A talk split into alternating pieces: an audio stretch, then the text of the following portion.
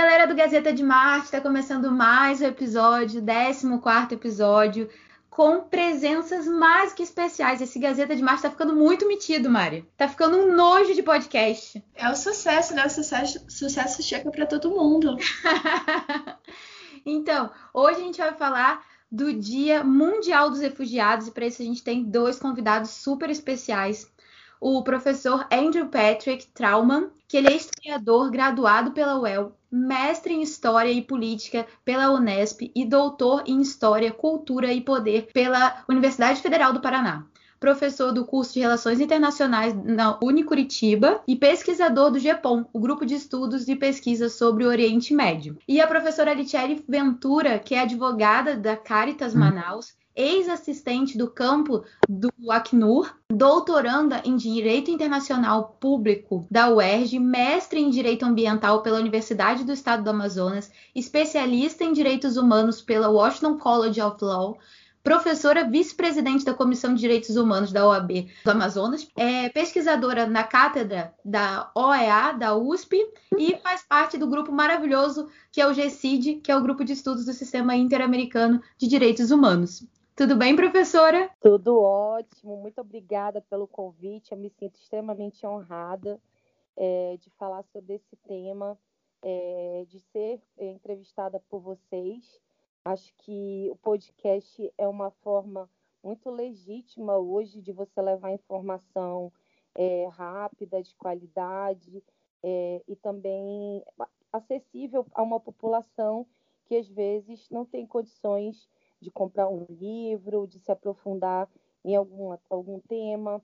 Infelizmente, a gente tem um desmonte nas nossas universidades públicas, então não é todo mundo que tem acesso à educação. E os podcasts vieram é, como retorno às antigas rádios, né?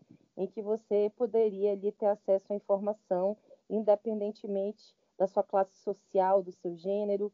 Então, parabéns pela iniciativa da Gazeta de Marte e para mim é um prazer estar hoje com um pesquisador de tão alto nível, professor Andrew Patrick. É, eu sou louca por história, sou apaixonada. É óbvio que para quem gosta de refúgio, a história ela, ela é toda a base do refúgio vem da história, né? Desde os primórdios do ser humano na Terra. Então, muito obrigada pelo convite. Estou extremamente honrada de estar aqui hoje. Ai, muito obrigada. Tá vendo, Mari? Ela é assim, ela é uma mulher tão poderosa que você fala um oi, professora, tudo bem? Ela já trata da questão mundial, já, já trata de todos os problemas sociais. Ela é incrível e também é incrível a pessoa que fez a ponte com o professor Andrew Patrick, que é a professora Muna, que foi uma professora de literatura no colégio, tá? Quero te falar isso. Então, faz um tempo, faz um tempo e ela também é poderosa, igual a professora Lichelle, sabe aquela. Ela entrava na sala de aula e a gente sabe, nossa, essa mulher realmente quero ser ela quando crescer. E aí, professor Andrew Patrick, amigo da Muna. Não, eu também gostaria de agradecer ao convite. Eu estou super feliz de estar aqui com vocês, de participar do, do Gazeta de Marte. É, então, como já ficou é, bem claro, a minha área é a história, eu vou deixar toda a parte de direito para a professora Aricelli, e eu vou só com a parte histórica, o background da coisa, das origens desses conflitos e tal, né? E espero poder contribuir da melhor maneira possível. Ah, com certeza. É, na segunda parte, a gente vai ter a, prof a professora Lúcia Frota, que já está mais do que sócia do nosso Gazeta de Marte. O povo de Marte lá adora a professora Lúcia Frota. E ela vai trazer a sua orientanda, a Karina Leal, para falar dos experimentos e testes de produtos em animais. Tá super rico esse, esse podcast, tá super especial.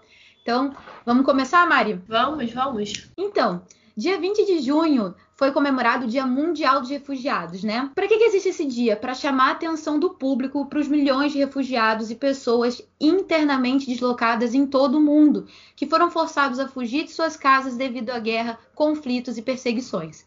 De acordo com a ONU, mais de 82,4 milhões de pessoas deixaram seus países buscando apoio por fatores como guerras, atos de violência e perseguição. No último triênio, cerca de um milhão de crianças nasceram fora das nações de origem. Professor Andrew Patrick, peço que nos dê o arcabouço aí, por por trás desses, dessas milhões de pessoas que buscam a vida em, outro lugar, largam tudo, às vezes com a roupa do corpo, porque não tem condições de viverem é, no, no, no, seu país natal, né? Sim. Ah, na verdade, a gente tem assim dois tipos de, de migração que são compreendidos pelo sistema internacional. Então a gente tem a migração de natureza leve, que é aquela migração que a gente sabe, a pessoa vai para um outro país porque ela quer uma vida melhor, um melhor emprego, um melhor salário, que é motivado por razões mais naturais, digamos assim, né?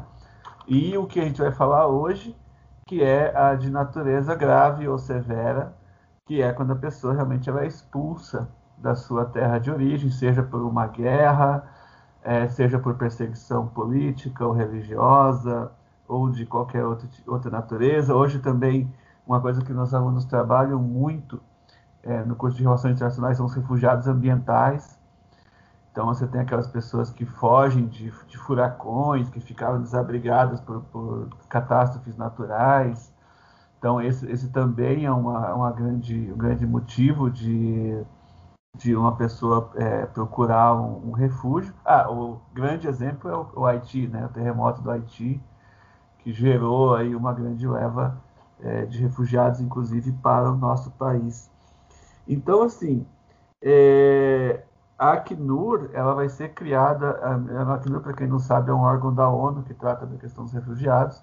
Ela vai, criar, vai ser criada em 1950, é, justamente porque a gente vai ter uma onda de refugiados gigantesca no pós-Segunda Guerra Mundial. E a ONU havia sido recém-criada, em 48 vai ser, vai ser promulgada a Declaração Universal dos Direitos Humanos, e a partir daí a Acnur vai começar a trabalhar com essa questão que não envolve só é, a questão, é, como é que eu vou dizer, é, e a professora vai poder me ajudar melhor com isso. Não é só uma questão da pessoa ter um abrigo, ou ter um teto, ou ter alimento, tem também toda a questão jurídica, né? Porque as pessoas, muitas vezes, elas, elas fogem sem levar documentos, elas chegam num outro país, elas, elas literalmente, juridicamente, quando elas não existem, né? Ou se, ou se é um caso de um deslocado interno, como acontece, por exemplo, na Colômbia, que é o país que tem o maior número de deslocados internos do mundo, né? São mais de 7 milhões.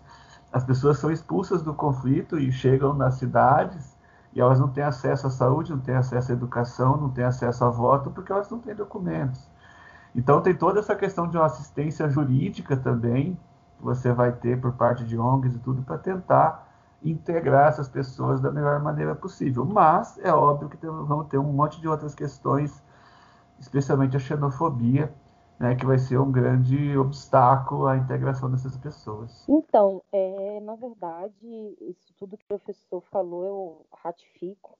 É, a gente tem hoje, eu fico muito feliz de ver o refúgio ambiental aqui destacado, porque é, um dos motivos pelos quais eu pedi demissão do Acnur foi porque naquela época ainda não se reconhecia o refúgio ambiental e a gente tinha uma dificuldade muito grande é, de fazer o atendimento dos haitianos, porque a, num determinado momento o Acnur suspendeu é, o atendimento por entender que eles eram migrantes e não refugiados.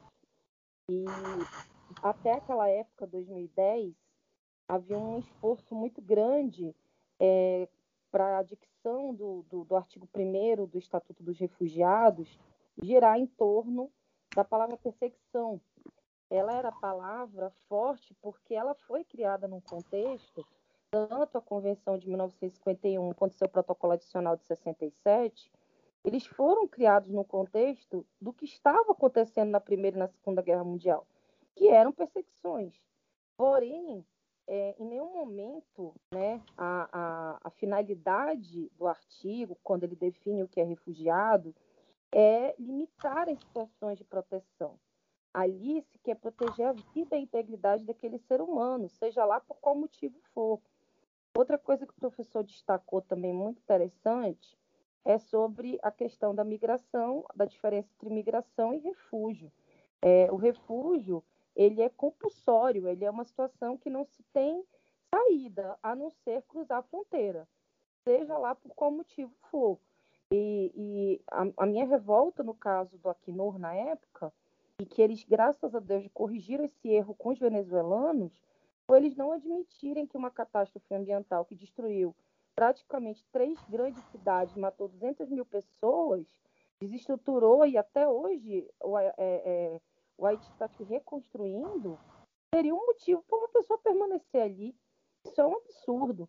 Então, é, eu fico feliz que nos venezuelanos, quando acontece essa falta é, de água, de alimentos, de medicação básica, são itens que realmente são necessários para a preservação da vida e da integridade. Houve um repensar nisso. O único destaque que eu queria dar, né, é, nessa condição também, que adicionando ao que o professor falou, em relação à lei brasileira, é, quando houve a ratificação do Estatuto dos Refugiados. O Brasil é o único país que tem uma lei que amplia o conceito de refugiado.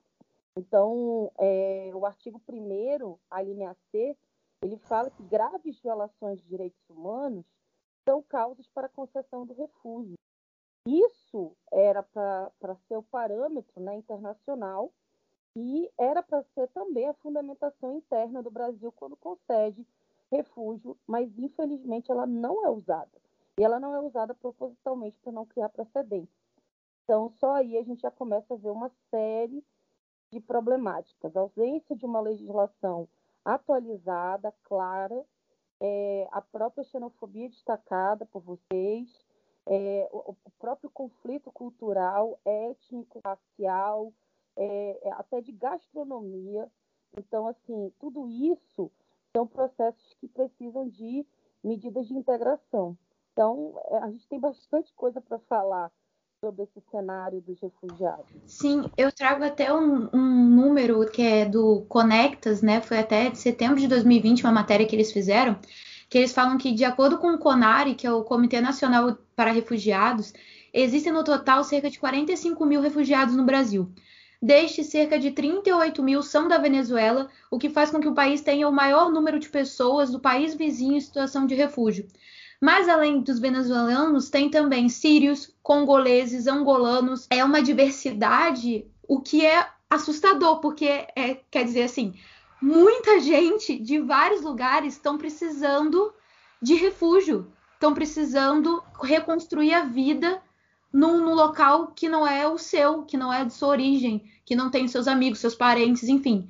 Isso é muito preocupante, né? E vale ressaltar, Patrícia, que no caso do Brasil especificamente, apesar de termos uma legislação e uma constituição muito benéfica, tanto para refúgio como para migração atualmente, é, desde 2017 houve uma, uma nova lei de migração, é, nós não temos um plano nacional para refúgio.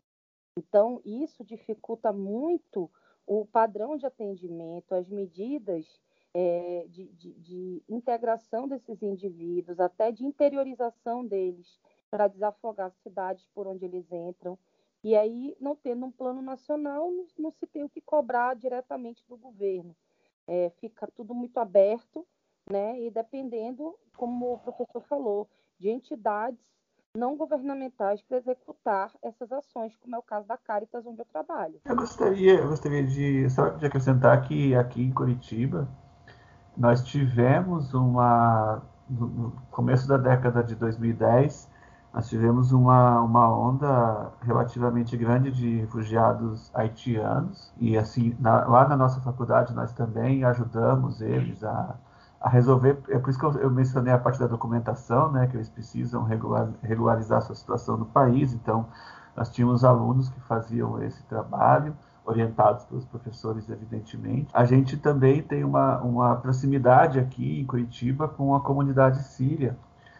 Né? E é muito interessante, a professora Nichelle, ela, ela, citou muito bem a questão das diferenças culturais, né? O, o refugiado sírio, ele, ele quer, ele, é meio, ele tem um espírito meio empreendedor, sabe?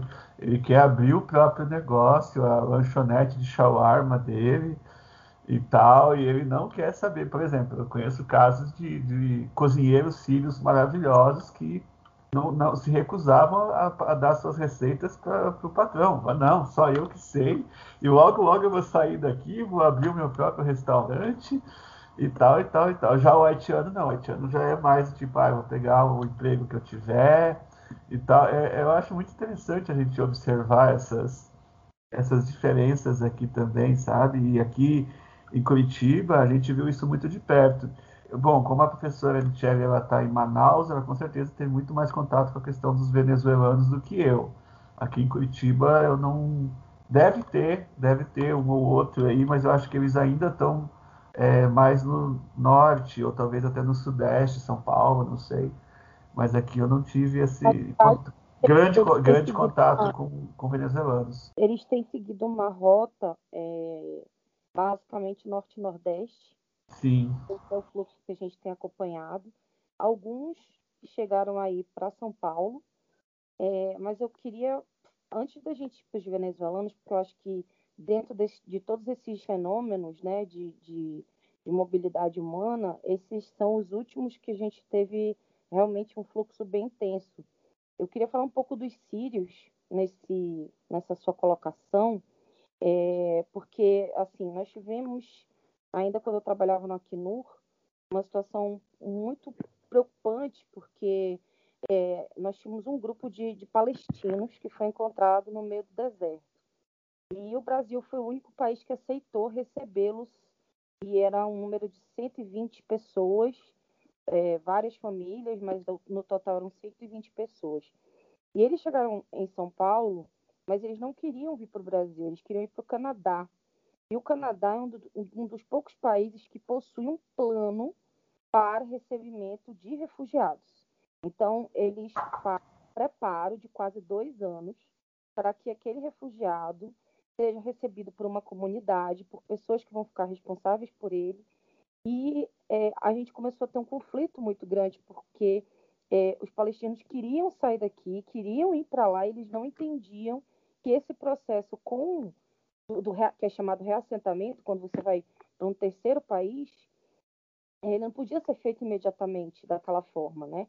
Então, teve palestino que, se que, que, que é, foi até Brasília, acampou na frente escritório do Acnur, outros na, em São Paulo. É, a, a Caritas fez o atendimento dessas famílias em São Paulo.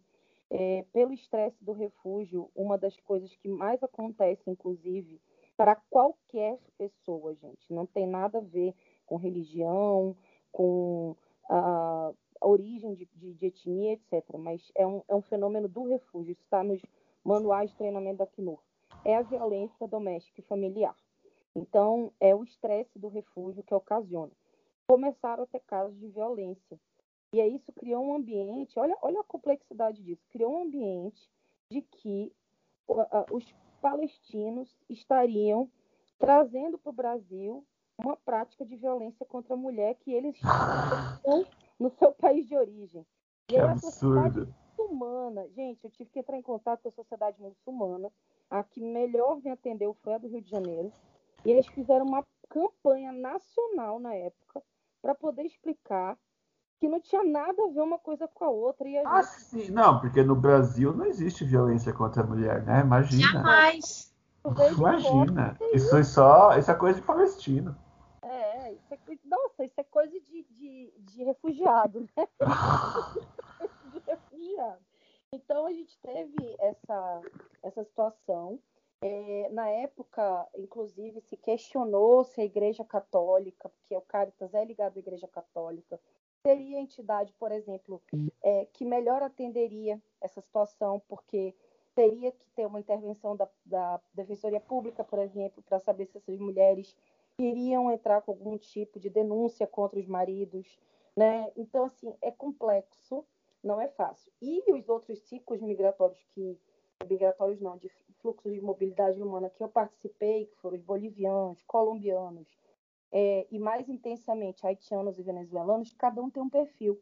Então é muito diferente você fazer um atendimento de um haitiano e de um venezuelano, por exemplo, que você pode imaginar que teriam ali as mesmas realidades, ou as mesmas formas de se colocar. E não são. Acho que o professor até pode explicar isso melhor do que eu. É, eu, eu gostaria de. Eu gostaria de, de colocar um pouco sobre a questão do, dos refugiados sírios, né? Então, quando houve a, a, guerra na Síria, quer dizer, a guerra que ainda existe, né, uma guerra que começa em 2011, se arrasta até os dias de hoje, é, é uma guerra que vai gerar né, é, cerca de 6 milhões de refugiados, é, fora é, outras situações, a gente tem cerca de 13 milhões dos 21 milhões de sírios que vivem em situação, por exemplo, de insegurança alimentar, de não saber se vão ter comida, é, o país está todo destruído e tudo isso. E como que foi feita, eu vou falar entre muitas aspas, essa distribuição, porque é óbvio que não é uma distribuição assim organizada. Mas ao contrário do que muita gente pensa, e não foi a Europa o principal destino de refúgio dos sírios, e foi o próprio Oriente Médio mesmo. A gente vai ter a, a Turquia é, recebendo mais de 3 milhões de refugiados, recebendo muita ajuda financeira da União Europeia, e temos que falar a verdade aqui, para evitar que esses refugiados entrassem na Europa Ocidental, a Turquia está sendo paga para segurar esses refugiados ali. Né? E depois, com cerca de um milhão e pouco, nós temos o Líbano. E assim, as situações são muito complicadas, porque no Líbano, por exemplo, o Líbano é um país que foi ocupado pelo governo sírio durante décadas. Então você tinha boa parte do território libanês ocupado pelo governo sírio do Hafez al-Assad, que é o pai do Bashar al-Assad, é, atual presidente. O Bashar al-Assad só vai retirar suas forças de lá em 2005, 2006, depois da morte do Rafik Hariri, que era o presidente libanês, meu ministro, desculpe. E o que acontece hoje? no Líbano em relação aos sírios. Hoje você vê a população libanesa se vingando dos sírios.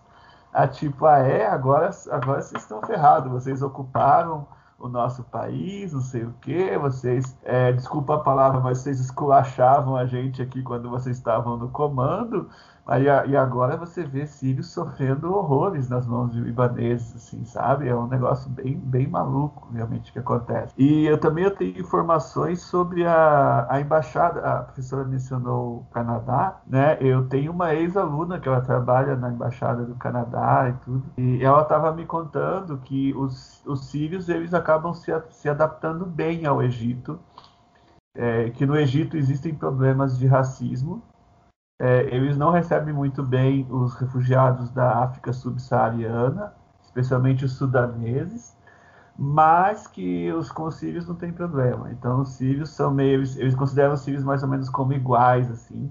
Só que uma coisa que eu gostaria de chamar a atenção é que os sírios, os sírios e os iemenitas eles não são é, recebidos no Egito como refugiados, eles são recebidos como asilados políticos. É, e isso, segundo essa minha aluna, tem do, duas razões.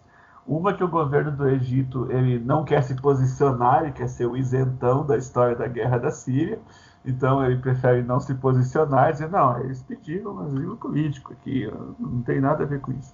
Né? E segundo, que muitas vezes o Egito é apenas um primeiro degrau para esses, esses, esses refugiados irem para outro país mais tarde, tentar a Europa ou um outro lugar. Então, talvez nem, nem é do interesse deles ficar assentado na, no Egito como refugiado, é meio que um, um trampolim para uma outra coisa. Então, ela estava me contando que os, os, os egípcios e os iemenitas têm esse status de asilo político, eles não recebem status de refugiado. E aí, professor, a gente pode até fazer uma, uma análise com o que aconteceu com os haitianos e os venezuelanos aqui. Porque os haitianos, eles não conseguiam, né, o governo não conseguia colocá-los como migrantes. É, Criou-se uma categoria, na época a, lei, a nova lei de imigração ainda não estava vigente, ela foi discutida. A anterior era da, da época da ditadura, então ela criminalizava migração e tudo mais. E eles tinham um perfil, um perfil completamente diferente de uma migração comum. Então, criou-se o visto humanitário, que era uma, uma classificação é, híbrida entre refugiado e migrante. Ela hoje está positivada na nova lei de imigração, mas os haitianos, eles, é, de, de forma um pouco surpreendente, entendia por que, que o Brasil não conseguia fazer a fundamentação no CONARE, né? Porque o CONARE é o Comitê Nacional para Refugiados, qual era o empecilho para se reconhecer, uma vez que o Brasil tinha a grave violação de direitos humanos como fundamento. E aí guardem essa informação, porque quando aconteceu dos venezuelanos aumentarem o fluxo para o Brasil, você consegue tê-los colocados declaradamente pelo presidente, os presidentes da República concederam status de refúgio automático para os venezuelanos. E aqui a gente entende por quê.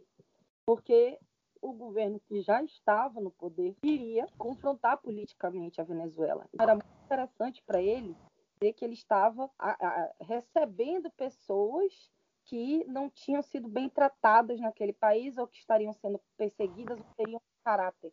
Mas, na verdade, o povo que chegava aqui da Venezuela não chegava por perseguição. Só fosse perseguição de fome, de sede, de falta de, de estrutura.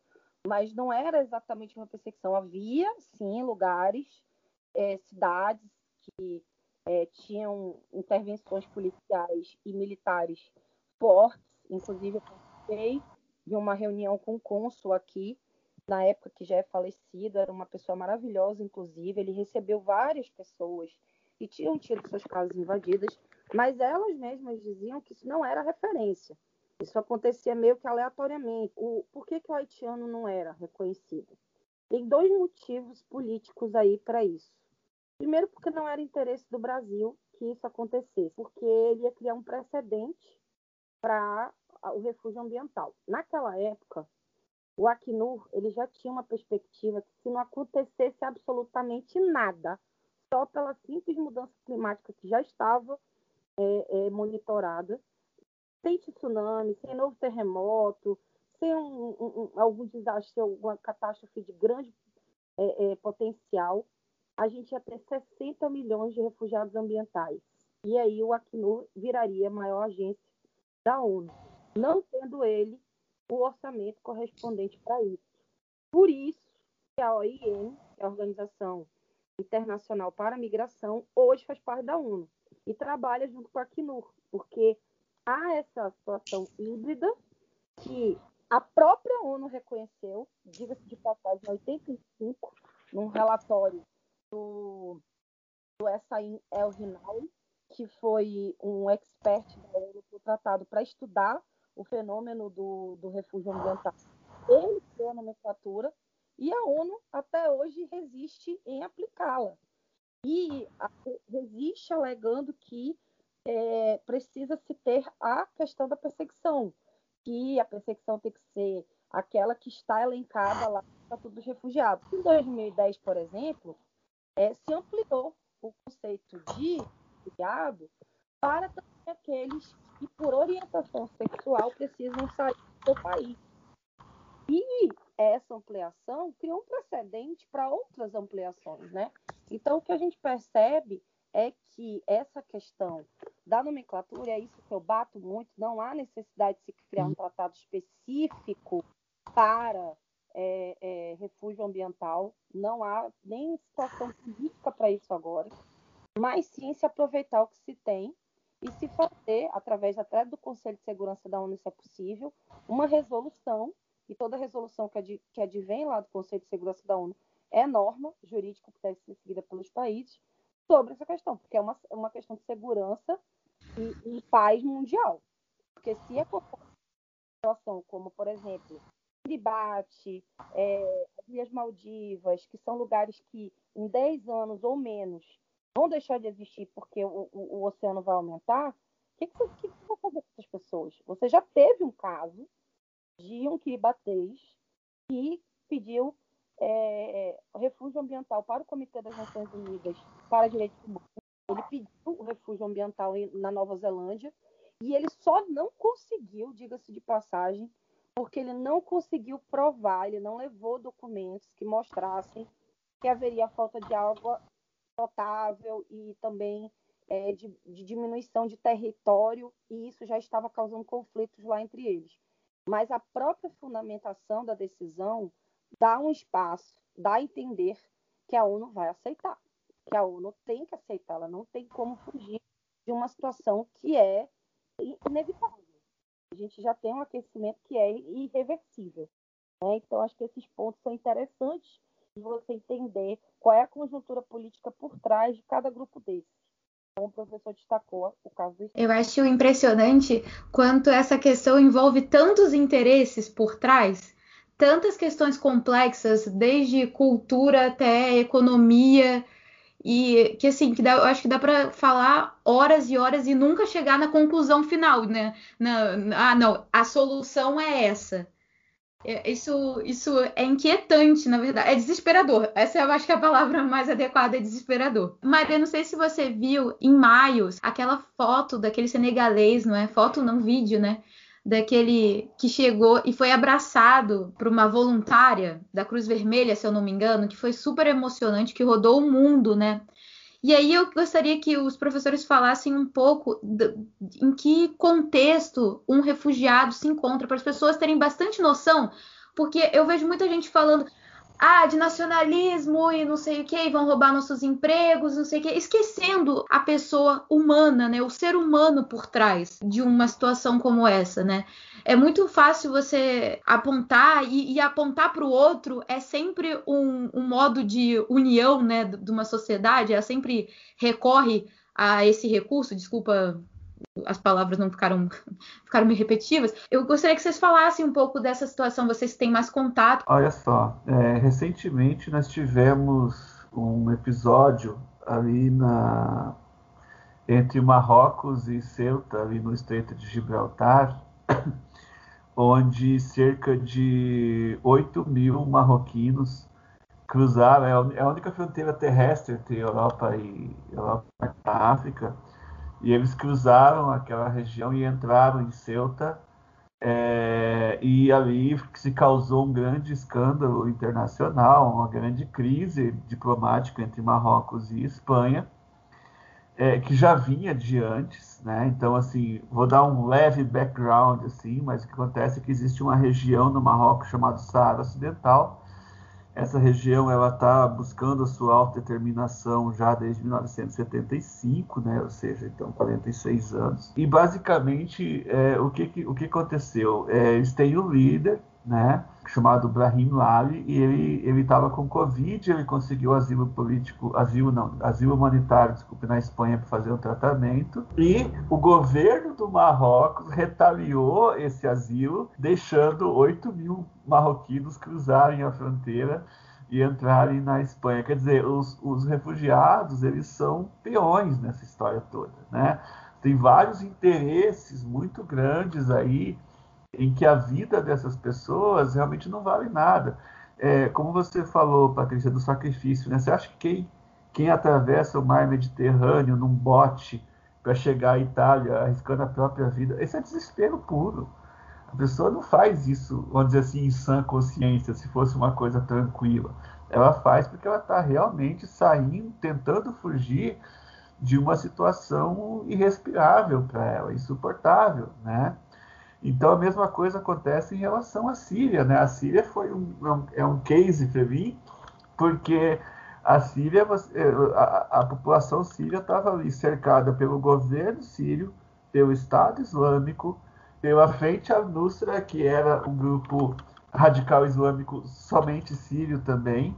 Aí você tem a atuação dos Estados Unidos, você tem a atuação do Irã, você tem a atuação da Rússia, você tem interesses sauditas, e o que menos interessa nessa guerra, assim, para esses governantes, é o bem-estar das pessoas. As pessoas estavam morrendo como moscas nesse conflito, e isso era o que menos estavam se, estavam se preocupados. Estavam preocupados, um está preocupado em prejudicar o Irã, outro está preocupado em prejudicar a Arábia Saudita, os Estados Unidos e não sei o quê. Então, assim, é uma situação muito complexa. Em relação ao que você perguntou especificamente do ah, vão tomar os nossos empregos, eu acho isso tão ridículo, porque a gente sabe que os refugiados, geralmente, eles pegam os empregos que ninguém quer. Assim como o imigrante brasileiro que vai para os Estados Unidos com, é, entregar pizza, né? O que vai acontecer é basicamente a mesma coisa. Aqui em Curitiba, nós tivemos muito haitianos se tornando frentistas de posto de gasolina. Daí eu até brincava, falei, nossa, gente, eu falava os meus alunos, nossa, porque o sonho de vocês é ser frentista de posto de gasolina, né? Então, assim, nossa, o haitiano está roubando o meu emprego. E você tinha vários imigrantes bem qualificados também. E eu acho que quando você tem essas pessoas, você tinha haitianos que falavam vários idiomas, que tinham que tinham curso superior, e são pessoas que vêm para contribuir, né? Então eu acho que quanto mais pessoas qualificadas nós nós tivermos, melhor, independente da sua origem, se são brasileiros ou estrangeiros e tal. É, eu acho que é um jogo de ou você vai dar empregos que os brasileiros não querem, ou você vai dar emprego a pessoa qualificada. Quer dizer, o Brasil não tem nada a perder com isso. Esse, esse discurso é um discurso que não se sustenta, ele é baseado num medo, né?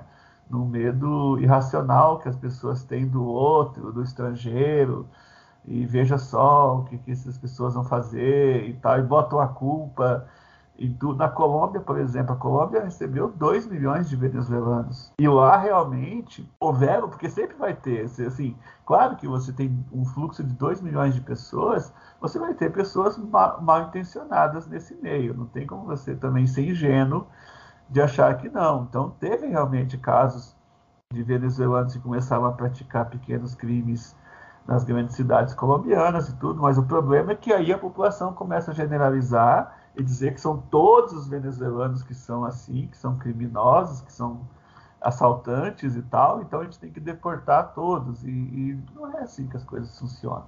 Mas isso acontece muito. Você pega na Europa, um sírio faz uma besteira, meu Deus, a culpa de tudo que está acontecendo é dos sírios. Uma coisa que eu acho essencial dizer que é a crise de 2008. A gente não teria, não estaria passando por isso sem a crise, a crise de 2008 que vai levar, que é o pano de fundo da Primavera Árabe. Porque a crise de 2008 leva a uma crise econômica mundial. Então você vai ter problema. Eu, eu, eu, discordo muito quando eu vejo pessoas fazendo interpretações da Primavera Árabe como se fosse uma coisa à parte do resto do, do mundo. E não, né? Então, assim, a Síria estava em crise econômica, a Líbia estava em crise econômica, o Egito estava em crise econômica.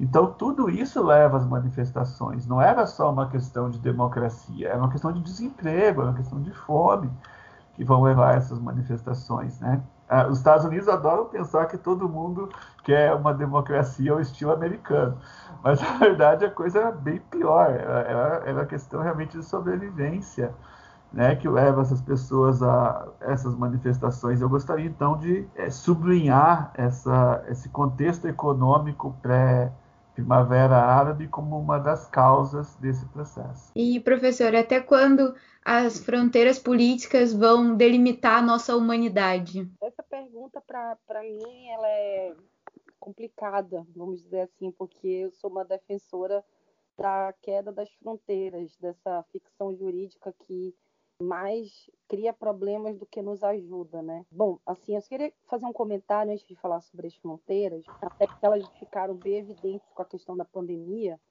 é, sobre o que o professor falou, né? Essa, esse cenário aconteceu muito aqui no Brasil. Aqui no Amazonas eu presenciei várias situações, tanto com pessoas que eu tinha um, um grande amigo é, fiz amizade com ele, na verdade. Ele trabalhava como garçom no local onde eu almoçava todo dia. E ele veio do Congo. E veio fugido, veio como refugiado, tinha é, seu status, estava regular, trabalhava como, é, como ninguém, fazia faculdade, fez o curso de novo e não conseguiu a revalidação do seu diploma. E uma das vezes que eu estava almoçando, ele foi entregar o prato e a moça começou a limpar o prato. E aí eu, aquilo me chamou a atenção, e aí ela falou assim, será que esse pessoal que vem da África, como se a África fosse um lugar só, será que eles é, não estão trazendo ebola pra gente aqui, assim, coisas absurdas, né? E isso aconteceu com os venezuelanos demais, inclusive nas redes sociais, propagou, a gente teve que intervir pela OAB, porque o que, que acontecia? Se acontecesse algum furto, é, perto da, do local onde eles começaram a se concentrar quando eles chegavam em Manaus, era culpa deles. Estava estando por algum acaso, estando por algum por, por acaso alguma situação é, de criminalidade, de aumento da criminalidade, é, é, atribuíam aos venezuelanos. E aí o que aconteceu? Houve uma interceptação policial sem mandado no abrigo dos venezuelanos que ficava na frente da rodoviária aqui em Manaus. Faço parte do comitê também estadual aqui de refúgio e tráfico de pessoas. e o Dante estava é, indignado porque a operação era para durar dois dias. Quando deu meio-dia, ele mesmo suspendeu, ele contrariou a ordem do seu superior, porque ele viu que não tinha nada ali naquelas barracas e que aquilo ali não correspondia, aqueles crimes que estavam reportando, que estavam acontecendo ali no entorno, não, não correspondiam a eles.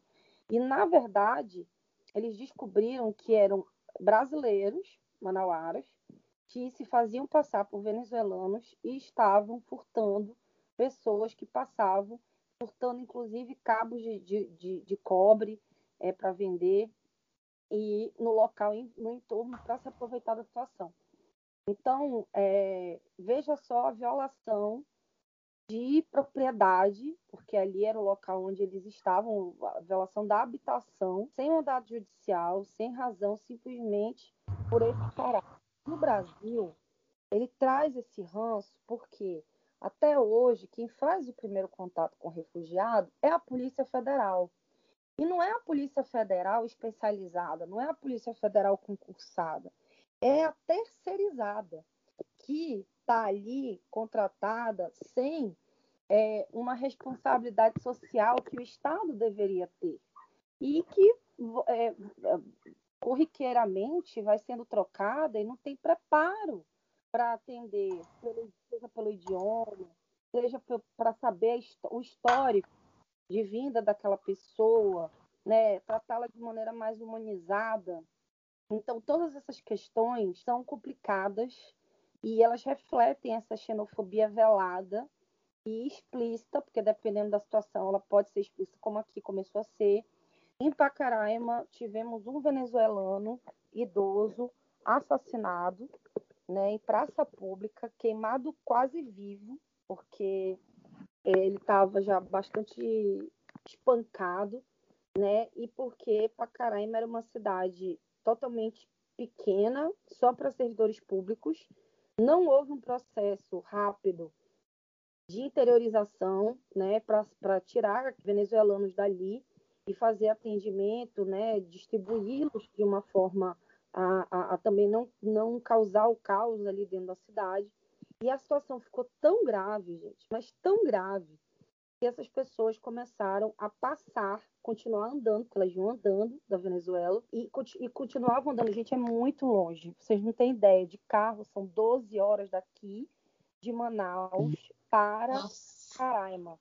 Então, é, o que, que acontece? Essas pessoas, elas ainda vinham da Venezuela, sabe Deus de que cidade. Muitas vinham da cidade de fronteira, mas tinha gente que vinha de cidades mais centrais, caminhando numa estrada que é super fria, alguns que se deslocavam, começaram a se deslocar para a Colômbia, andando, ou seja, iam atravessar os Andes andando, e é, a, a, estrada é fria, por mais que aqui no Brasil a gente já esteja na linha do Equador, é uma estrada de serra. Então, o é, que, que aconteceu? Encontraram várias pessoas mortas congeladas no caminho, inclusive uma mãe com um bebê de colo, né? É, é, amamentando, né, congelada. E outras pessoas que é, você ia encontrando paralisadas, congeladas. Então, pra, por que isso acontecia? Porque elas estavam com medo de ir para Pacaraima, de ir para cidades que estavam ali sofrendo ameaças de rebelião da população em virtude da chegada dessas, dessas pessoas. E, e da distribuição de fake news sobre eles, né? Exatamente. É, e, e, assim, tem uma coisa muito interessante, que em São Paulo houve um movimento um pouco diferente e que eu acho muito interessante de destacar. Uma ONG, ela criou uma forma de fazer com que o refugiado contribuísse para a sociedade e a sociedade contribuísse para o refugiado. O que, que eles montaram? Eles montaram um buffet temático. E os é, vários tipos de, de, de povos que São Paulo recebe, quem quisesse cataloga nessa, nessa ONG, a ONG não recebe nada, ela só faz a, a intermediação e essas pessoas fazem os bufês. Então, bufês árabes, bufês, enfim, de comida venezuelana, de comida, é, enfim, específica de, de, de, cada área. Eles têm uma feira que acontece uma vez por, por mês, no qual, nessa feira, cada uma dessas, dessas famílias, eles se integram, né, criam grupos, eles podem fazer a, a venda de materiais ou então a apresentação da arte deles. Então, você, por exemplo, tem um grupo que ensina serigrafia egípcia. É, é, é, incrível, assim, é lindo. Com aquilo ali, eles divulgam o trabalho deles e aí você cria um processo de integração. Imagina o que é uma pessoa aprender a serigrafia né, feita no Egito Antigo. Então, é muito interessante. E aí você é, percebe que esses mecanismos, aqui em, em, Manaus, a gente teve um que foi muito bem sucedido com os haitianos, criaram uma associação. É, os haitianos eram muito organizados, sempre foram, e sempre lutaram muito pelos seus direitos. Aqui na Justiça do Trabalho, eles sempre foram bastante atuantes. E, e, eles tinham uma coisa interessantíssima, porque a formação deles era alta. Muitos deles falavam três, quatro idiomas, né? E eles eram extremamente humildes em começar a trabalhar do zero e ter oportunidades. E eles criaram uma associação aqui para vender picolé. O nome do picolé era Aitilícia. E esse... muito bom. É, eu estava no dia da inauguração, foi, foi uma coisa assim, muito interessante, porque partiu deles, eles pediram ajuda da Igreja Católica do Jurídico para montar a associação, mas eles foram atrás de uma melhoria de vida, de criar situações, né? E aí a gente tem um outro lado que é o, os venezuelanos, né? Aqui a gente tem muito venezuelano trabalhando já, mas a gente tem uma particularidade que são os venezuelanos Uaral, da etnia Uaral. E ali na etnia Uaral a gente tem realmente uma dificuldade porque faltam pessoas que falem o idioma Uaral, que é um espanhol diferenciado. Inclusive, para atendimento o Acnur hoje disponibiliza para Caritas duas tradutoras que eles pagam uma bolsa, mas a gente vê a, a, a marginalidade, assim, é, muitas mulheres indígenas, principalmente idosas com crianças, nos sinais pedindo, porque fogem do abrigo, porque o abrigo não é um abrigo que respeita as características culturais deles. Então, é, acontece muita violência dentro do abrigo, muita entrada de droga, de, de álcool. Por quê? Porque eles estão extremamente estressados, depressivos, não conseguem alguém para falar o idioma deles, não tem a estrutura que eles tinham, e o Estado simplesmente militarizou aqueles abrigos. Então, tem todo esse contexto aí por trás desse estigma que é criado é, de que o refugiado ou o migrante são pessoas criminosas, são pessoas que estão ali na ilegalidade ou que, no, no, na melhor das hipóteses, vieram roubar o emprego. Nós temos muito mais brasileiros no exterior, 3 milhões e meio, o último dado, do que temos de refugiados e imigrantes no Brasil, atualmente, né? desses que vieram nessas últimas. E não é porque a nossa população é toda migrante, né? Assim, totalmente misturada, mesclada de migrantes. Então, é até estranho ver esse comportamento do Brasil, mas é o que acontece. Professora, e esse preconceito, eu até corrigir, entre aspas, mas depende da origem, né, da pessoa. Se for um europeu, um americano, as pessoas, ai, que bom, podem vir, venham mais. Mas aí, se for um haitiano, um venezuelano, né, um sírio, aí as coisas já mudam um pouco de figura, né? Eu tive um professor é, da Califórnia que ele faz um estudo sobre todas as leis de migração e refúgio do mundo. Historicamente falando, é, ele é magnífico e ele mostrou todos os momentos nessa, nesse curso que ele veio dar no Brasil da, das leis brasileiras migratórias. Então, a gente teve lei para embranquecimento da população, a gente teve para é, melhor qualidade da prestação de serviços, então, aquela coisa toda do, da novela Terra Nostra, por trás daquilo, eram essas duas frentes, né? Vamos embranquecer a população e tinha-se a ideia de que o europeu ele tinha uma maior qualidade para melhorar a indústria e, e a produção no, no, país, né? E você tinha um regime, a gente tinha saído de um regime escravocrata formalmente, mas na prática nós temos ele até hoje. É como dizem, né? O dia 13 de maio foi o dia da abolição da escravidão, o dia 14 é o dia da criação da empregada doméstica. Porque foi isso que aconteceu. E que só teve sua legislação firmada nos últimos 10 anos. Então. E sob, é... e, sob, e sob protestos de muita gente. A choradeira que teve quando as, as domésticas começaram a ter direitos, nossa, teve gente esperneando. Como é que eu vou fazer, né, para ter minha casa limpa? Meu Deus! Como é que eu não vou ter alguém 24 horas do mundo? É, então assim, é, você tem uma série de conexões aí, e aí quando você vai para o lado indígena da coisa, aí é pior ainda, porque os indígenas não se sujeitavam. Então, eles eram mortos, eles eram exterminados, houve um genocídio indígena muito forte no Brasil. E as pessoas foram e os que restaram foram ensinados a se separar, né? Foram forçados a se separar do restante da sociedade civil. Para quê? Para que a sociedade não tivesse o gene indígena. E isso não foi, obviamente, próspero. Nós temos aí é, o Amazonas é cheio de, de, de, misturas, né, de miscigenação com relação a isso, a maioria dos estados do norte. Mas é, aqui teve, por exemplo, o processo de legislação que atraiu os japoneses para o cultivo de juta.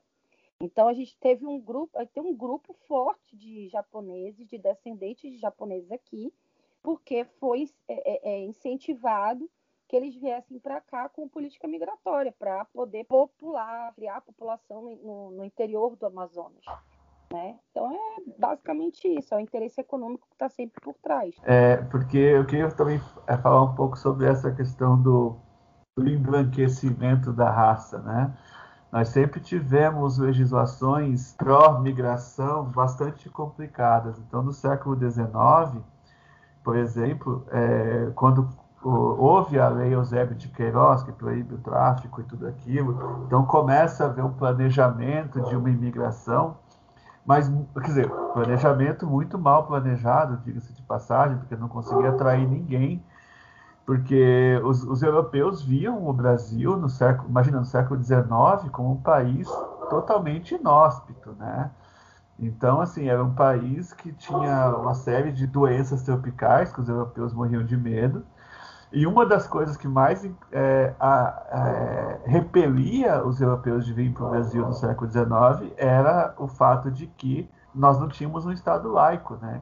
Até a proclamação da República, a Igreja Católica era a religião oficial do Império Brasileiro. E isso significa muita coisa. Eu sempre falo isso para meus alunos. Não é só uma questão de liberdade religiosa.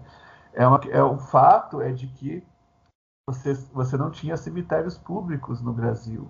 Então, ainda as pessoas ainda eram enterradas em igrejas. E aí, se você é protestante, né? Se você quer se casar, você não tinha o cartório, você tinha que casar na igreja. Mas se você não é católico, você não se casa. E se casar naquela época é uma coisa muito importante. Né? Até os registros de nascimento, na verdade, eram os registros de batismo. Então, é, essas questões, quando você não tem um Estado laico, isso afeta a sua vida prática. Não é uma questão de fé pessoal, ele nada disso afeta realmente o teu dia a dia. E depois do século XX, nós tivemos sim uma onda de imigração, a professora mencionou os japoneses, nós tivemos aqui no, aqui no sul muitos povos eslavos, né, como ucranianos, poloneses, etc. É, também tivemos uma onda de alemães no sul, também muitos italianos. E é interessante mencionar que durante o governo Vargas foi criado leis de imigrações muito restritas. Tem um caso é, aqui no meu estado, né, eu sou do Paraná, e em Maringá se tentou criar uma colônia curda. Sim, curda, eram 5 mil curdos que viriam do Iraque para Maringá. E o Vargas falou: não, a gente não quer esse, não quer esse tipo de gente aqui no Brasil. A gente quer branco, a gente quer europeu. Na verdade, foi, foi bastante complicado. Eu, aliás, eu não, já devia ter mencionado isso no começo, mas não mencionei. Eu sou de uma família de refugiados. Eu Nossa, tenho isso. Como você esqueceu essa informação? pois é, eu deveria ter falado isso logo no começo. Mas eu sou de uma família de, de refugiados de guerra, assim, os meus, os meus avós vieram fugidos do nazismo, meu avô era judeu e tudo isso, então a gente entrou no Brasil como refugiados, né? Gente, na verdade, o Brasil não era a primeira opção, tem que admitir isso, a primeira opção era os Estados Unidos. não deu. Daí a gente veio parar no, no, Paraná. Eu falo a gente, mas assim, eu não era nem projeto naquela época, né? Mas eu, eu quero dizer a família. Mas, enfim, e sofremos muito, porque o Vargas, quando começa a guerra, ele proíbe que se falasse o idioma alemão em público, ele proíbe que se tenha, tivesse é, é, jornais e transmissões de rádio em japonês e em alemão, porque eram as línguas do eixo. O italiano já era considerado mais. Ah, já estava mais acostumado, estava mais aclimatado no Brasil, né, dona Mariana Tonassi, sua italiana. É verdade. É, já tá italiano, já estava tudo ali na pizza, já tudo certinho, mas alemão e japonês são uns bichos estranhos. Então, eles, eles sofreram bastante. Foram criados campos de concentração aqui, pra, especialmente para japoneses e alemães aqui. Claro, não era o campo de concentração como os nazistas, não morreu ninguém, nada disso. Mas eles ficaram detidos. Em cole... era, um, era um campo de concentração na verdade, eram colégios que eles improvisavam, enchiam as salas de aula de, de refugiados e tal, e não deixavam essas pessoas se comunicar na sua língua natal. Então, na verdade, é, só para finalizar, a gente tem, a gente gosta de, nos, nós gostamos de, agora nem tanto, acho, que estamos menos ingênuos, mas quando eu era jovem, as pessoas gostavam de imaginar, ah, o brasileiro é super gente boa, o brasileiro é, acolhe todo mundo. E, e não, não mesmo. É, a nossa política de imigração ela, ela continua sendo muito, muito restritiva. Bastante. Quer dizer que, na verdade, essa questão da, da você obter a sua nacionalidade não é tão fácil e, como a professora falou, é, toda, todo estrangeiro que chega no Brasil ele é, é a presunção da suspeição né, e não da inocência. você chega e tem que explicar que raio está fazendo aqui, o que, que você vai fazer aqui e não sei. Claro que isso não é só um fenômeno do Brasil, né? Se tentar emigrar para os Estados Unidos é ainda pior. Eles vão vasculhar suas redes sociais, vão vasculhar sua vida inteira. Queria só fazer um adendo é, numa das falas do professor sobre a questão da criação da cidade dos refugiados, né? Ia ser criada uma cidade e ia se isolar. Esse era o projeto de interiorização que se discutiu nos últimos três anos e isso não tem nenhum cabimento nem tem fundamentação perante é, o Estatuto dos Refugiados, ratificado pelo Brasil, como eu, eu reitero aqui, porque a integração ela faz parte de um direito que o refugiado tem. Vale ressaltar que outra coisa que é interessante é que o refugiado ele não é um coitado. Ele vem e a gente precisa aproveitar que ele tem a oferecer também dentro do país. Então, é, ele vem com uma história de vida, ele vem com, com uma cultura, ele vem com, com uma carga que você talvez é, tivesse que viajar diversas vezes e ainda assim não iria aprender. O, o Canadá é muito interessante porque apesar deles terem uma política muito rígida é, relacionada a refúgio e migração, ela não é rígida, ela é organizada, porque eles são muito bem aceitos lá. E por isso que a maioria dos palestinos queria ir para lá, porque sabia que lá, além da comunidade palestina ser grande, há esse tratamento, né, há essa visão de que quem vem de fora vem para agregar, não para tirar.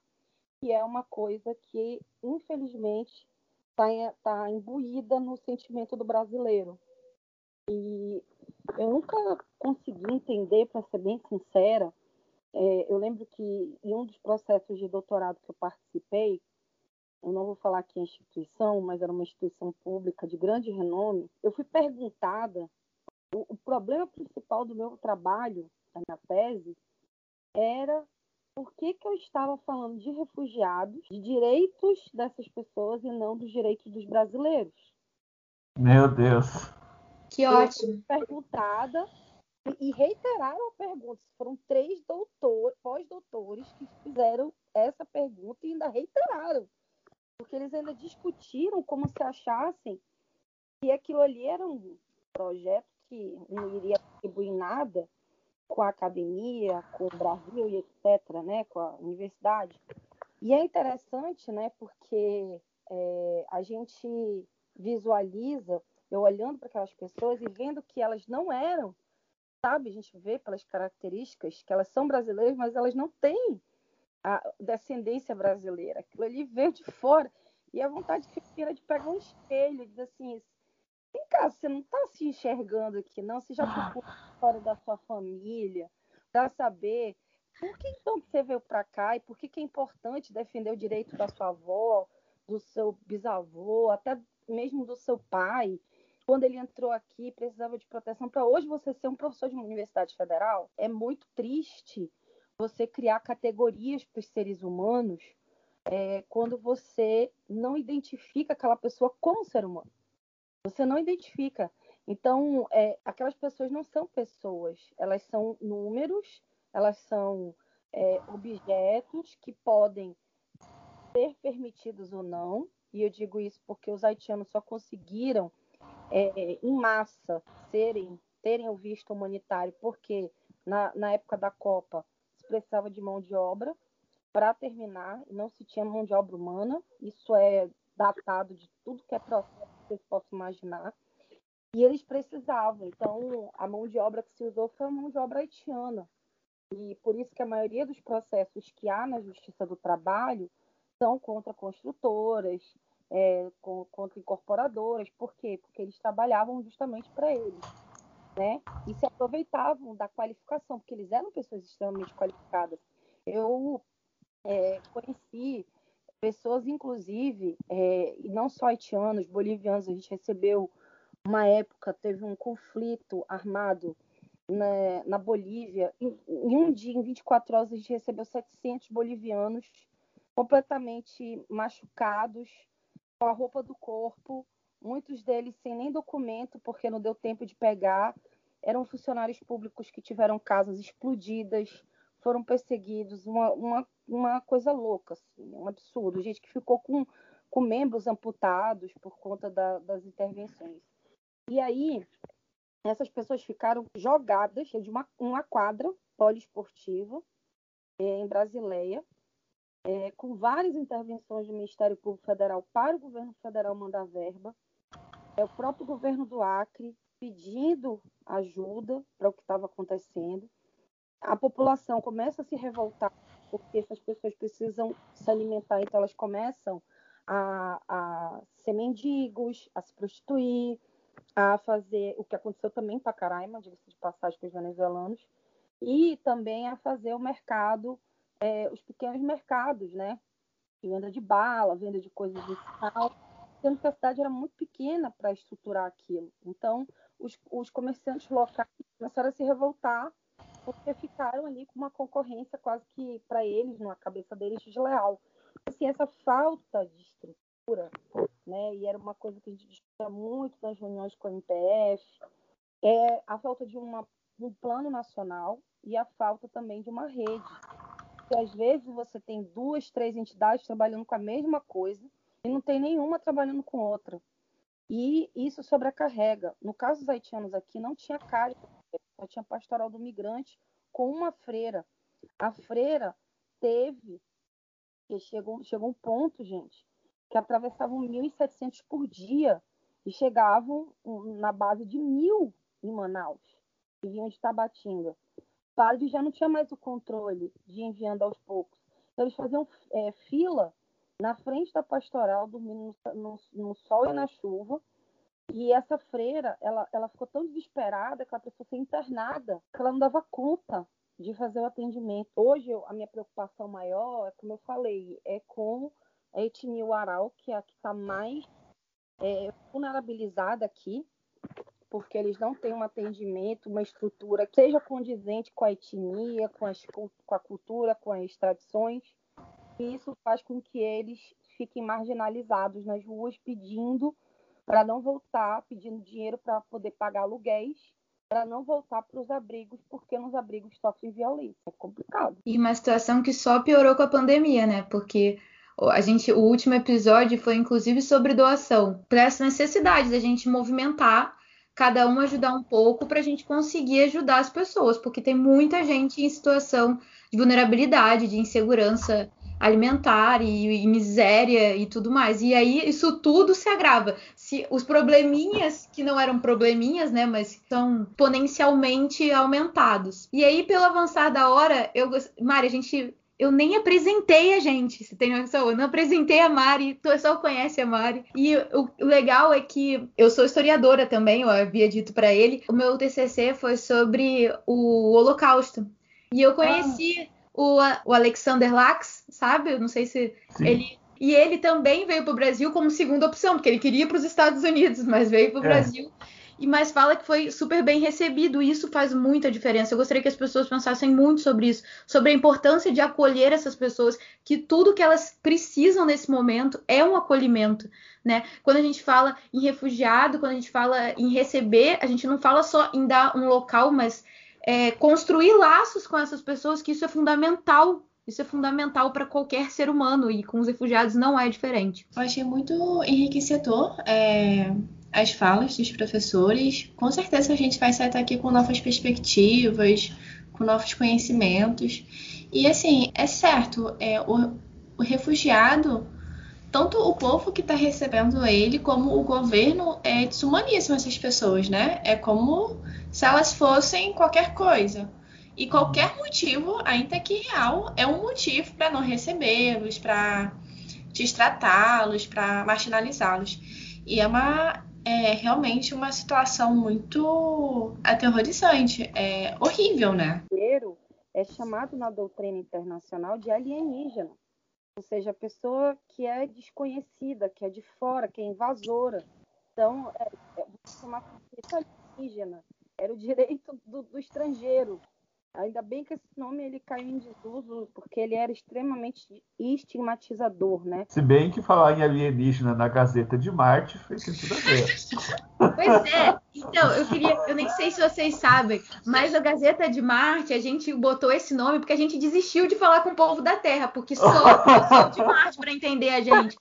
Porque o que a professora sofreu lá quando ela foi apresentar a tese dela, das pessoas perguntarem, é o que a gente sofre a todo episódio, porque a galera fica, por que, que vocês estão falando disso, gente? Quem é que se importa com os refugiados? Quem é que se importa com os animais? Enfim, com a questão dos homossexuais? A gente só trata desses assuntos. Então a gente resolveu focar em Marte.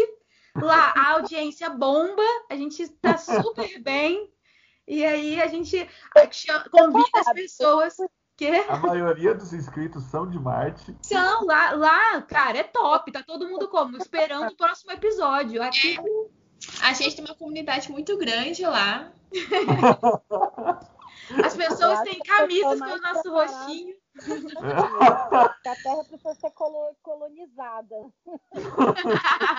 então é isso, professor Andrew. Quer deixar suas, suas palavras? É, eu espero muito que volte, por favor. Quero que conheça o Carlitos também, nosso historiador também, que estudou comigo. Vai ser muito legal um próximo papo. Foi demais, eu nem vi a hora passar. Bom, Patrícia e Mariana, eu agradeço mais uma vez o convite. Eu me coloco à disposição de vocês para quando precisarem de um historiador aí para qualquer assunto, a gente, a gente sempre dá um jeito. e eu queria dizer que também não vi a hora passar, que achei super, super bacana. Foi realmente muito gostoso. Do jeito que você falou que que seria, né? Que seria um bate-papo, seria uma coisa leve e tal. E é, eu vou pegar um pouco o gancho da, da professora quando ela falou que a gente, que os, os podcasts tornaram, né? Uma forma de as pessoas terem acesso a coisas que talvez só teriam, talvez não, certamente só teriam nos livros há, há décadas atrás. Então, eu acho que é muito bonito essa, essa, esse trabalho de vocês. Como disse o ministro da Economia, livro é coisa de rico, né? E a gente é, tem que taxar livro, exato. Então, eu acho que conseguir levar esse conhecimento ao maior número de pessoas é muito bacana. Então, vocês estão de parabéns e foi um prazer para mim. Muito obrigada. É, hashtag muito obrigada, Muna, professora. e, e, professora Alicelli, mais uma vez, muito obrigada, obrigada pela participação. Eu já sabia que ia ser super enriquecedor, assim, o bate-papo de vocês casou muito. Foi, foi uma química muito legal. A gente nem falou, né, Mari? A gente ficou aqui só admirando. Mas muito obrigada, professora. Dê aí o suas últimas palavras, por favor, aqui no, no, no nesse episódio. é, por favor, nesse episódio, viu? As últimas palavras. É. Queria dar, deixar um registro da minha solicitação de refúgio para Marte. Eu acho que é quase, na verdade, um asilo político. Boa! Eu também quero. Eu direitos humanos, então sempre. Eu sou dos direitos humanos e meio ambiente, então eu sou, assim, duplamente perseguida. O professor Andrew, ele deve estar nesse momento da vida dele com um grande problema, porque ele explicar esse momento da história. pra Ninguém vai acreditar. As próximas gerações não vão acreditar. É, as próximas assim, eu lembro que quando eu lia no livro sobre a revolta da vacina, eu ficava me perguntando como Exatamente, eu também. com vacina. E eu você também. hoje, né, é uma coisa assim, realmente a história, não sei se o professor de história concorda com isso, mas o que eu percebo, é, como leiga, né, é que a história é cíclica, ela só vai mudando de nomes, mas ela se repete. Ela se repete muito, muito, muito, muito. De uma forma assim que, que é, é assim aterrorizante, né? E a gente precisa quebrar a roda. Aquela roda que os gregos diziam que existia, a gente precisa quebrar para que ela possa se reconfigurar. Então, assim, para mim foi uma honra participar, não só porque era a Patrícia, que é uma pessoa que eu admiro demais, sempre teve um trabalho incrível. Conheci a Mari hoje, conheci Marte mais de perto. e principalmente, é, tem uma coisa que sempre me traz uma grande honra, é participar de um evento que eu não tenha que discutir com alguém do direito. eu fiz direito, né? Estudei com uma perspectiva, hoje eu tenho outra, mas é, eu sempre falo para os meus alunos, a Patrícia sabe disso, o direito é uma área muito injusta porque ele se apropria de categorias que não são dele de uma forma superficial e isso cria problemas para o próprio direito, né? para o próprio senso de justiça. Se a gente tivesse pessoas que tivessem estudado história melhor, se a gente tivesse pessoas que entendessem de filosofia, que soubessem um pouco de sociologia, de antropologia, nós teríamos pessoas muito mais gabaritadas, não só na esfera pública, mas na esfera privada também. Então, talvez o mundo não tivesse nesse colapso que a gente está de desinformação. É, então, queria muito agradecer a oportunidade de conversar é, com um historiador sobre isso. Eu fiquei nervosa, porque eu fiquei pensando, meu Deus, é um historiador. Né? Eu vou falar na frente de um historiador. Mas, enfim, é, fiquei muito feliz é, da, dessa interação. A gente tem um. Eu faço parte de, de, de dois, dois grupos, né? É, um na Universidade do Estado do Rio de Janeiro, que se chama NEPED-POL, que é o Núcleo de Estudos e Pesquisa em Direito Internacional e Política. Então, hoje a gente está fazendo, por exemplo, um levantamento das, da Constituinte chilena. É, inclusive, já convido para o evento do dia 30, que vai ser o um evento de lançamento com do, dois constituintes eleitos, inclusive uma, uma Mapuche, que foi eleita para ser constituinte, e um professor. É, ambos são constituintes agora, eleitos, e estão participando desse processo, e o professor Carlos Marés, que é um professor incrível, que fala muito sobre é, direito, política, é, povos indígenas, é, é estrutura da Constituição, Acho que vai ser um evento bem legal às 19 horas Brasília, pelo YouTube do NEPED UERJ, e convidar o professor para é, estar no nosso grupo do GCID. A gente tem cursos gratuitos. É, a gente oferece a cada semestre de um a dois cursos, que são o semestre inteiro, é, online, para quem quiser, não tem pagar nada. E a gente convida sempre professores como o senhor, que estão sempre atentos, que querem contribuir de alguma forma. É, nós temos um núcleo específico de refúgio e migração. Então, eu já lhe convido para fazer parte dessa mesa, que é a mesa que eu coordeno, para que a gente possa levar a parte histórica, que eu acho que é extremamente fundamental. A gente tenta fazer sempre essa interdisciplinariedade dentro do GCID, né? Então, quem quiser seguir nas redes sociais é gesidh.am porque nós nascemos no Amazonas, mas é do Amazonas para o mundo, até para mais. a gente vai colocar na descrição do episódio e também a gente sempre faz uns dropzinhos lá no, lá no Insta do Gazeta, soltando uns pedacinhos para as pessoas ficarem com vontade de ouvir. A gente libera lá também para todo mundo seguir e curtir, chegar mais próximo assim do trabalho de vocês, que é muito legal, que é muito maravilhoso. Eu queria dizer que eu aceito o convite com todo prazer. É, olha, olha, só a Gazeta de Marte unindo pessoas. e o povo de Marte não esquece, hein? Não é... Se você falou não. aqui, não, não, vai dar para fugir, não. Tá registrando, não, eu aceito, eu aceito. Para mim vai ser uma honra participar, com certeza. Muito obrigado. Obrigada, professor. Obrigada, meninas. Beijão, muito obrigada, hein? Até mais. Até mais. Tchau, tchau. Mari, eu estou de cara. Eu, eu assim, eu não tô. Cara, eu esqueci de te apresentar. Então, galera, que ainda, se vocês ainda estão ouvindo aqui o podcast, então, essa aí é a Mari Tonassi, advogada linda, maravilhosa, aquela que participa de todos os episódios assim com a gente. Então, é ela, tá? Eu esqueci de apresentar. Eu sou Patrícia Góes, historiadora formada em Direito, aquelas coisas básicas. Carlitos não pode estar aqui, mas ele não está com Covid. O resultado dele deu negativo do teste. Foi só uma questão de agenda mesmo. Mas, Paty, deixa eu te falar. Tudo hum. bem que a gente não é tão cobiçada quanto o Carlos. Mas eu acho que o pessoal de Marte não trata a gente, né? É, eu acho, né? Mais do Carlos, mais do Carlos. Mas é, tudo bem que é mais ele, mas a gente ainda tem nosso espaço ali. Então, vamos, vamos para a segunda parte do, do, Gente, foi muito. Nossa, tô, tô, tô, aqui como? Não tô acreditando que a gente teve um episódio com tanto material assim, sabe? Tá muito enriquecedor, a gente tá ficando muito bom nisso. Muito, muito. É, né? O, a, a prática faz o, a perfeição. É, exatamente. Ainda mais quando as pessoas boas aceitam nossos convites.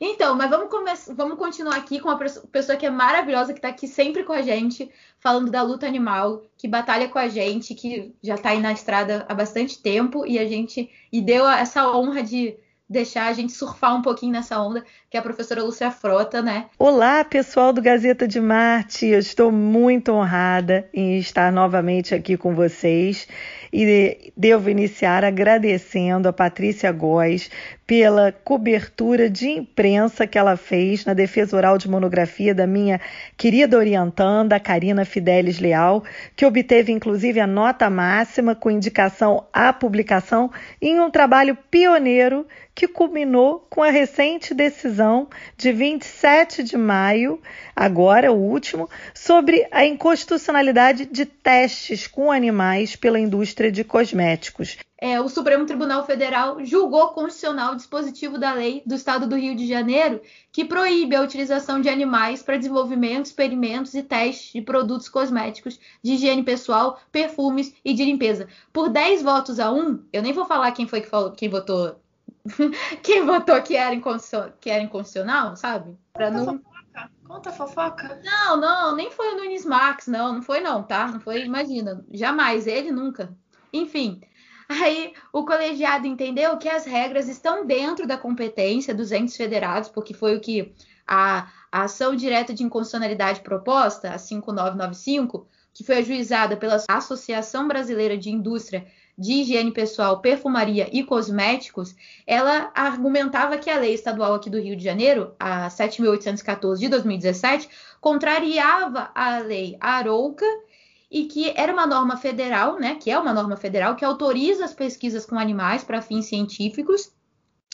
E ela fala assim que a gente não tinha competência para falar sobre isso sabe? Que, que, isso era inconstitucional. E aí eles bateram o martelo. O relator era o Gilmar Mendes, mas na verdade foi o Faquin que lançou o seu, o seu parecer, assim, que todo mundo seguiu, e foi muito legal, porque ele falou que estabelecer as exigências em relação a testes com animais, é, o legislador ele está completamente ok, está dentro da sua competência, porque ele está atuando de forma suplementar né, as normas federais de proteção, tanto ao consumidor quanto ao meio ambiente. E apenas invalidou dois dispositivos dessa lei por considerar que esses dispositivos estariam extrapolando a competência concorrente, que é a competência estadual, e que estariam legislando em matéria privativa da União Federal, por estar cuidando de circulação de produtos produtos, inclusive, que circulam interestadualmente.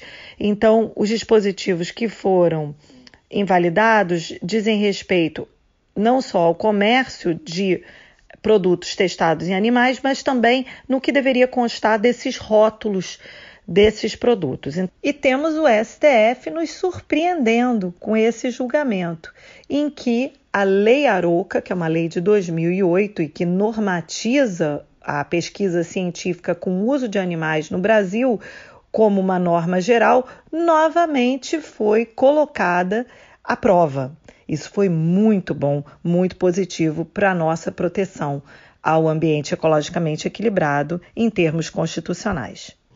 Nessa medida, quando se estabelece as exigências em relação a testes com animais e se restringe essa atuação é, permissiva da Lei Aroca, que foi a lei que criou o Conceia e o SEUAS, que são, na verdade, conselhos de ética né, para experimentação científica, não previu de modo algum a hipótese de testes pela indústria de cosméticos. Ela deixou de prever, então ela fez uma norma geral lacunosa e o legislador estadual, por sua vez, do estado do Rio de Janeiro, ele passou a atuar de forma suplementar às normas federais de proteção tanto ao consumidor quanto ao meio ambiente. Então, nesse sentido, o voto do ministro Edson Fachin foi inovador.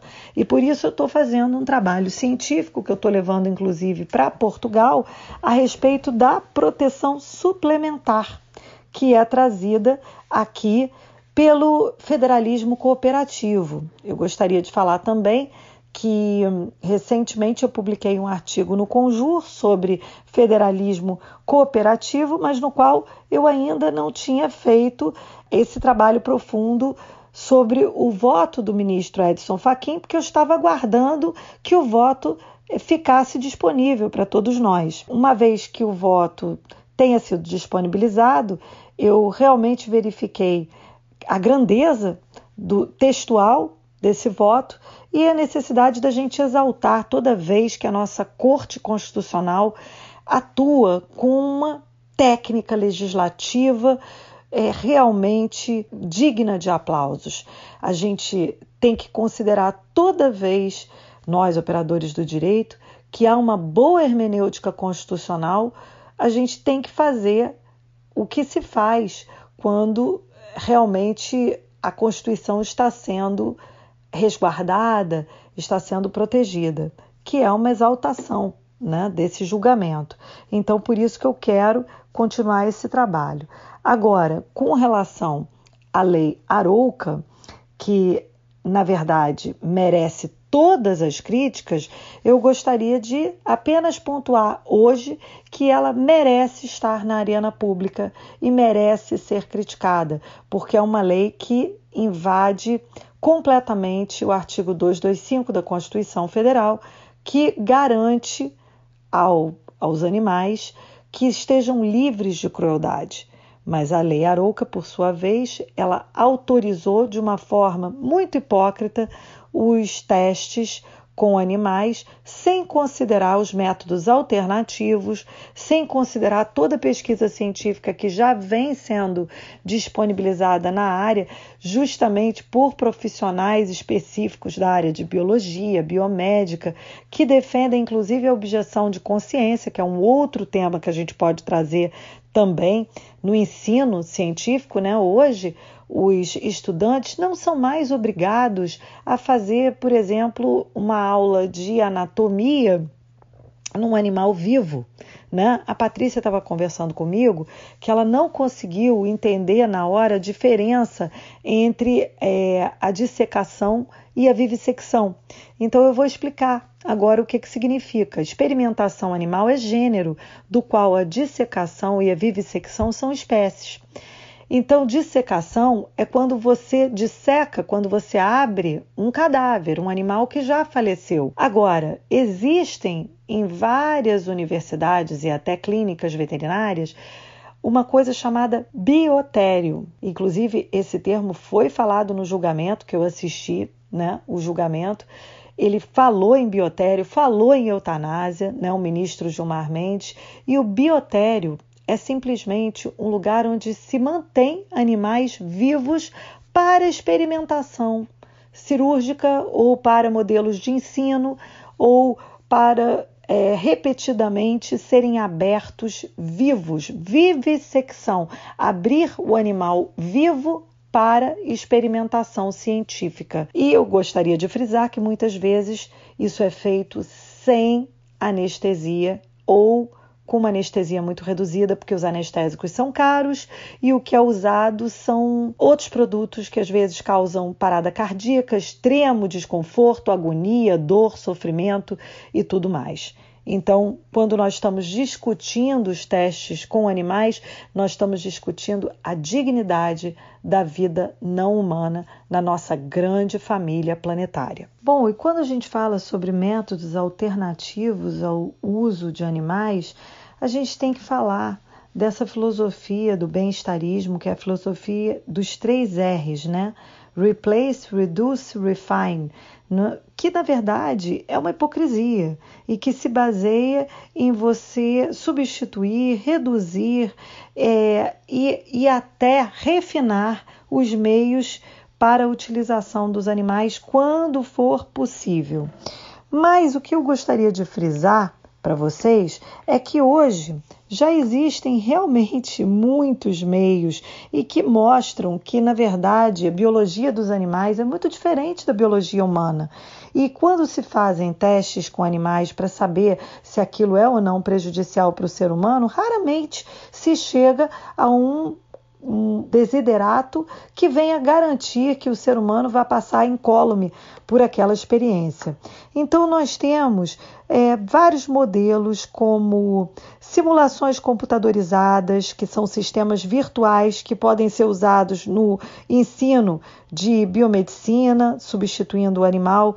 Temos sistemas biológicos in vitro que trabalham com cultura de células de tecido e de órgãos passíveis de utilização em genética, em microbiologia ou em bioquímica, em imunologia, em farmacologia, em radiação, é, toxicologia, em produção de vacinas e até em pesquisa sobre vírus, que agora está ocorrendo tanto durante a pandemia. Nós temos uso de placenta e do cordão umbilical para treinamento de técnica cirúrgica e testes toxicológicos. E eu gostaria de frisar que os métodos eles não acabam assim por aí, tá sempre a ciência sempre está criando novos métodos.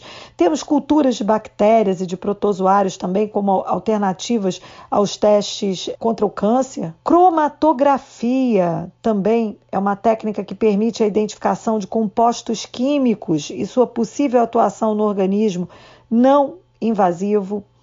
Nós temos diversos estudos é, de farmacologia e no Brasil a Universidade Estácio de Sá foi a pioneira na adoção de métodos alternativos à experimentação animal, quando então era dirigida pelo seu fundador, Dr. João Uchoa. O Dr. João Shoa, ele foi juiz no estado do Rio de Janeiro, se aposentou precocemente e ele era um entusiasta da causa animal.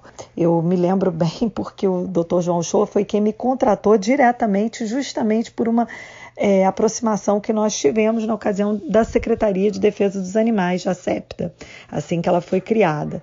Depois, infelizmente, que o Dr. João faleceu, a Universidade de Estácio de Sá passou a ter um, outra, outra diretriz. Antes mesmo disso, ela já tinha se transformado numa, numa instituição de capital aberto e hoje eu não sei que tipo de modelo eles usam, mas houve um tempo em que era proibida a experimentação animal na Universidade de Estácio de Sá e ficava no frontispício da universidade. Eu me lembro que o Dr. João Shoa me pediu essa frase do Leonardo da Vinci, que estava na minha na minha dissertação de mestrado. Haverá um tempo em que o homem conhecerá o íntimo dos animais, a alma dos animais.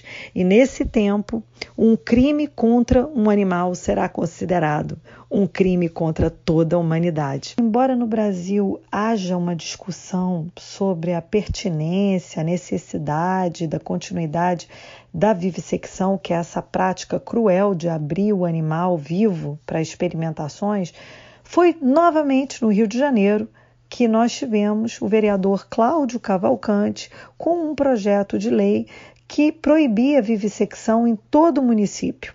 e essa lei foi vetada pelo então prefeito César Maia. O projeto de lei 325 de 2005 antecedeu a lei Arouca, né, que veio a normatizar a pesquisa científica. E acho até que por ocasião da lei mesmo, de autoria do vereador Cláudio Cavalcante, que tinha uma coragem moral incrível para defender os animais, e nessa lei havia até a previsão de uma multa de dois mil reais por animal utilizado.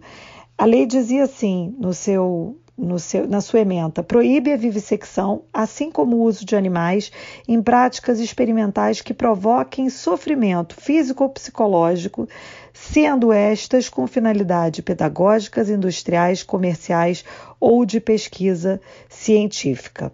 Bom, vocês encontram essa lei na íntegra no site www.claudiocavalcante.com é um projeto de lei né, que foi lá vetado oficialmente, e a fundamentação dessa lei é muito óbvia e a gente precisa realmente trazer para a arena pública. A vivissecção, ela conduz o pesquisador ao erro, porque os resultados obtidos com experimentação animal, em regra, são diversos dos resultados obtidos em humanos. E eu vou listar alguns. A sacarina, que é usada como adoçante entre nós, seres humanos, ela causa câncer em ratos é inofensiva para o ser humano. O lítio, que é um grande agente no tratamento da depressão no ser humano, não faz nenhum efeito em pesquisas com animais. A penicilina, que é um poderoso antibiótico é, contra infecções bacterianas nos seres humanos, mata porquinhos da Índia. A aspirina, que é um analgésico trivial, encontrado em todas as farmácias e utilizado largamente pelo ser humano, é fatal ou pode ser fatal para gatos. O arsênico é um veneno para o ser humano, mas é completamente inofensivo para ovelhas e para ratos, por exemplo, tá? Além disso, a gente tem a morfina, que é um sedativo muito utilizado para o ser humano, inclusive em CTIs, né, em todo o país. Porém, para gatos, cabras e cavalos, não tem nenhuma ação terapêutica nesse sentido. Pelo contrário, ao invés de sedar o animal, vai excitá-lo. A gente tem também algumas comidas que são capazes de causar efeitos diversos, como por exemplo a salsa, que mata papagaios, ou as amêndoas, que são tóxicas para cachorros e são usadas largamente na alimentação humana. Mas o exemplo mais grave de todos e mais aterrorizante foi o da talidomida, que foi ministrada durante três anos em ratos sem nenhum efeito colateral relevante. Mas, quando foi usada por grávidas contra enjoo, causou o nascimento de mais de 10 mil crianças com deformações congênitas nos membros, o encurtamento dos membros, e mais de 3 mil natimortos, crianças que nasceram mortas depois que suas respectivas mães, durante a gravidez, ingeriram talidomida para evitar enjoos, sem saber da periculosidade desse produto. Então, eu termino a minha fala dizendo que realmente o ser humano será sempre a sua própria cobaia. Não adianta fazer testes com animais, porque as biologias são distintas e levam invariavelmente a resultados divergentes. Cai por terra qualquer forma de justificativa científica, né? Com base em tudo que ela falou. Sim, é, eles literalmente, os cientistas optam em maltratar os animais. É assustador. E aí, se você não tiver nenhum apego à vida animal, se você não ligar para a dignidade animal, que é o caso de muita gente, ter sido testado em animal não quer dizer que vai dar certo com o ser humano, né? Se a gente, se a gente for ver o exemplo da Covid, cada um, cada organismo responde de um jeito, né? Então. E assim, envolve até um pouco da prepotência do homem, né? É, com... não, fato. E aí a, a Karina vai falar. Você viu aquele vídeo do Salve o Ralph, ou então Save Ralph, que é daquele coelhinho? Fazendo testes. Você não viu, não? Não, não vi. E aí ela vai contar o, a história real, foi a base, o fundamento para a criação desse Save Ralph. Uhum. Muito legal. E se prepara, tá, meu amor? Eu gostaria de agradecer ao Gazeta de Marte pela oportunidade de falar sobre a questão animal. E também quero agradecer pela audiência que me deram durante a apresentação da minha monografia.